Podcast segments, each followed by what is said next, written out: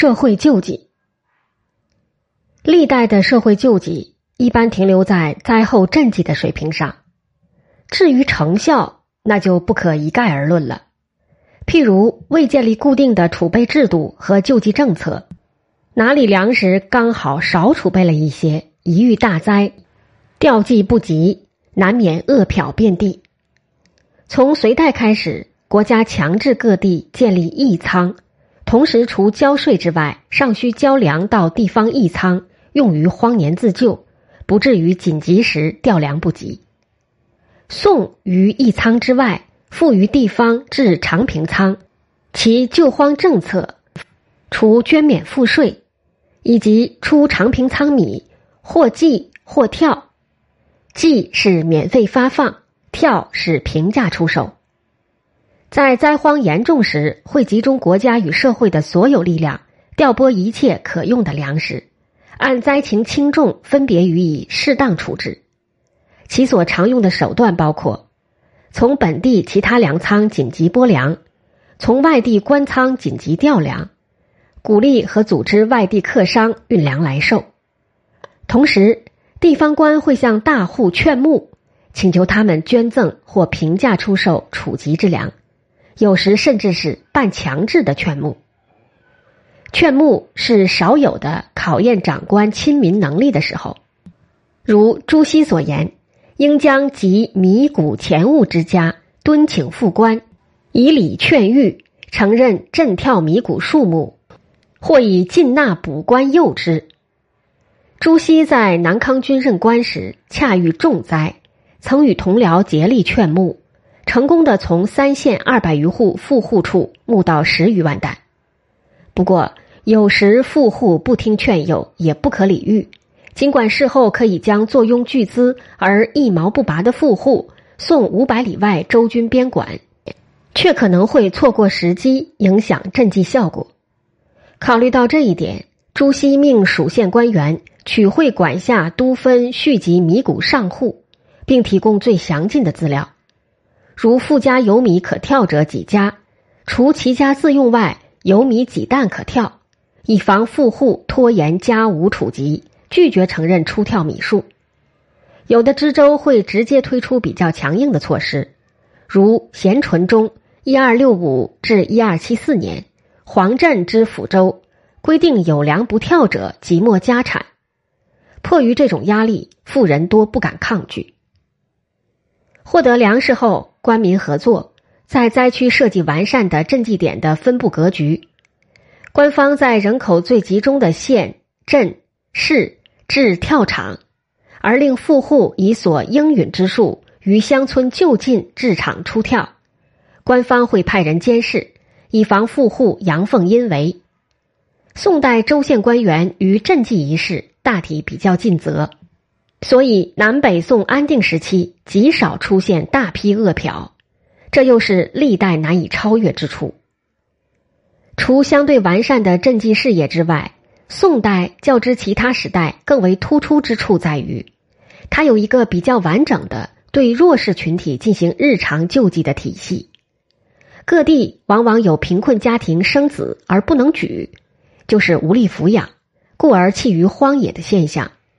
比如北宋时弃婴现象在福建特别严重，那么就在重灾区造橘子仓，政府拨发与社会劝募并行。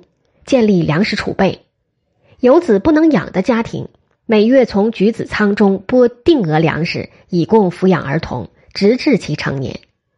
而在弃婴不太严重的地区，会建有慈幼局，弃婴被送入其中抚养。对于重病无法自理的，建立安济方调理之。老及孤幼无依乞丐者，被送入专门的居养院或福田院收养。未置专门机构之处，则对贫乏无以自存或老幼疾病者，定期发给米豆。安济方与居养院常委托方舆监管，牧人照料，但常常又与寺院合作。譬如苏轼之杭州时，经办病方一所，命僧人主之，允诺三年之内治愈百人，则与子衣一见。着紫衣。为德高望重的僧人的特权，有紫衣者可赐诗号，即给予某某法师之荣称；对一般僧人又可给度牒，即颁给僧人的职业许可。僧人行善，为其职业上的成就，同时又获得朝廷颁给的荣誉及实际的利益。有时为简化程序，便直接将安济方置于僧寺，官方定期颁给一枚度牒。对于死后家中无力埋葬或无人认领的，官方出地建公营墓地，称漏泽园。漏泽园有定制，人给地九尺，官给官就，以其身份及葬日倦于碑上。二十世纪八十九十年代。洛阳文物工作队、三门峡市文物工作队先后在宋陕州故城（今三门峡市西北）附近清理出北宋陕州漏泽园墓葬八百余座，每座占地约六平方米。这是迄今所见的规模最大的漏泽园。而史籍记载中，开封、洛阳等大城市其漏泽园占地更为广袤，可能后世受救济的人。有比宋代更多的，但社会救济体系大约没有比宋代更完善的。其他救济政策惠及各个层面的平民，如官营房产至楼店物管理，其中客舍租金并不高，按月计每间五贯而已。租住的除了外地寄居者及本地平民，平民无积蓄，一日不做则一日不得食。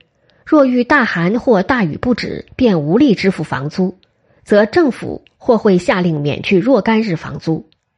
又，政府在各大城市经营的平价药房称惠民药局，目标是惠及中下阶层，所以药价是私人药铺的三分之一左右。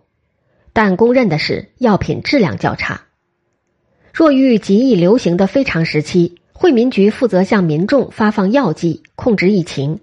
人口极为集中的开封即受惠于此，很少看到传染病的大规模流行。若惠民局或民间所存药品不敷使用，甚至临时从军用药品库调拨，有这种观念并且能持之以恒的付诸实施，对于平民的健康与平均寿命的提高有显著的作用。以北宋为例。短短一百六七十年，人口从三千五百万增长到一亿四千万，年增长千分之八点五。这一记录直至清末再没能超过。很难想象，这仅仅是靠粮食产量提升而促进的生育率提高的结果，肯定还需要伴随死亡率的降低、平均寿命的增长，尤其是避免欧洲那样全面流行的瘟疫才可达成。宋政府对于医药事业的重视与人口的快速增长有直接关系。